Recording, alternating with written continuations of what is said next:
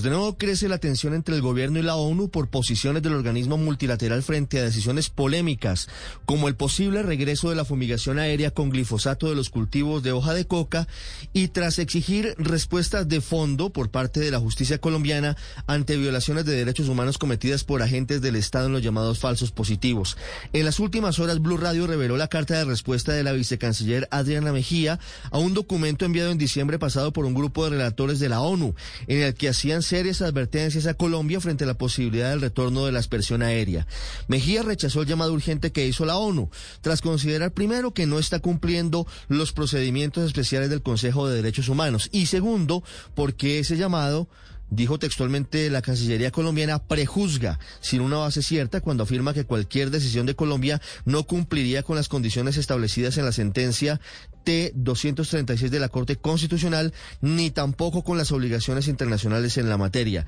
Pero esa no es la única polémica reciente con la ONU, pues en las últimas horas, la representante en Colombia de la Oficina de Derechos Humanos, Juliette de Rivero, hizo un duro emplazamiento a la justicia del Estado colombiano en general, en medio de un encuentro con las madres de las víctimas de los falsos positivos, para que se conozca quién dio la orden de la matanza de más de 100.000 personas, según las estadísticas de